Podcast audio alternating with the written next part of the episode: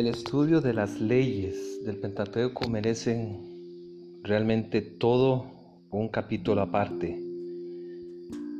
Es sorprendente esas leyes que cuando las comparamos, por ejemplo, con el Código de Hammurabi, escrito unos 300 años antes de Moisés, vemos cómo las leyes mosaicas tienen un más alto nivel ético y son aplicadas a todos, mientras que las leyes en, Mesopotamia generalmente eran solo para defender a los más ricos y a los bien posicionados.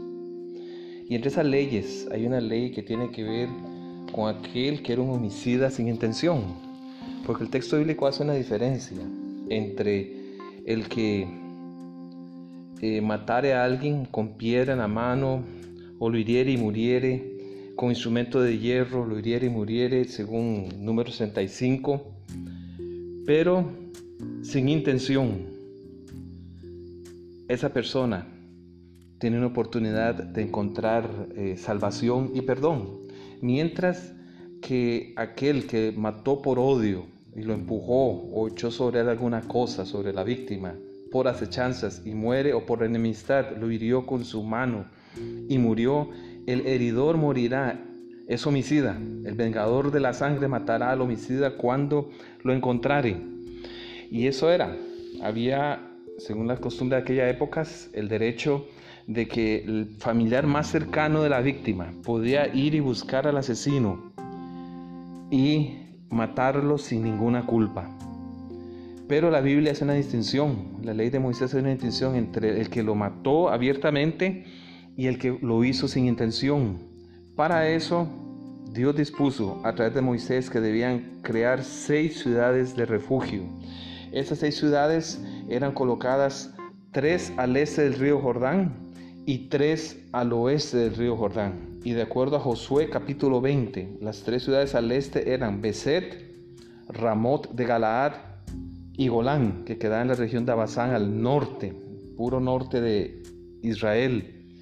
Mientras que al oeste del Jordán, o lo que nosotros conocemos como Israel hoy en día, está la ciudad de Sedes al norte, cerca del mar de Galilea, Siquén en medio de la tierra y al sur se encontraba Hebrón. Estas ciudades estaban a un día de camino para dar la facilidad al homicida sin intención que llegase rápidamente. Y de acuerdo a Deuteronomio 9, 19.3 dice, arreglará los caminos y verás en tres partes la tierra que Jehová tu Dios te dará en heredad. Esos caminos deben estar limpios, bien preparados. ¿Por qué?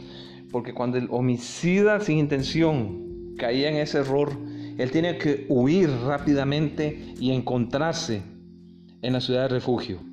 Por eso los caminos tenían que estar bien señalados a las, a las seis ciudades de refugio para que el homicida pudiese llegar rápidamente porque el vengador de la sangre pudiera estar acechando alrededor. Cuando él llegaba, de acuerdo a Josué capítulo 20, se le hacía un juicio. Él tenía que presentarse delante de la congregación, los ancianos se reunían y lo, y lo evaluaban. Se demostraba que había sido sin intención, entonces la persona era admitida dentro de la ciudad y el vengador de la sangre no podía llegar ahí, a menos que el homicida sin intención saliese de la ciudad y el vengador de la sangre lo encontrase fuera de la ciudad, él podía tomar venganza. Era una manera de protegerlo, pero a la vez demostrar que eh, una vida había sido quitada. Se respetaba la vida del inocente. ¿Cuál era el único motivo por el cual eh, la persona podía salir de la ciudad e irse tranquilamente de regreso a su hogar?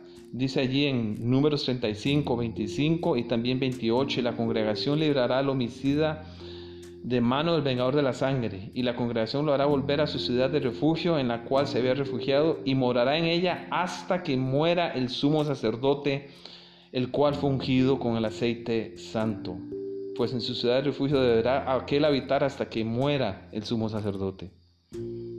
Es maravilloso cómo Dios proveyó un mensaje de justicia y equilibrio para los culpables en aquella época y a la vez de esperanza para el pecador, para aquel que había cometido un pecado sin querer, sin la intención Pero también es una buena representación para nosotros hoy que podemos leer esto a la luz del Evangelio, de ver cómo Jesús es nuestra ciudad de refugio, cómo si hemos pecado podemos ir a Él y si permanecemos en Él, como dice Juan 15, el enemigo no podrá alcanzarnos, no tiene nada que hacer con nosotros. Si nosotros nos alejamos de Jesús, el, el enemigo puede venir, el vengador de la sangre, encontrarnos, matarnos y hacernos morir en pecado. La invitación es pues esperar y con la muerte del sumo sacerdote encontrar la salvación y el perdón de nuestros pecados. Gracias a Dios por este hermoso mensaje para cada uno de nosotros.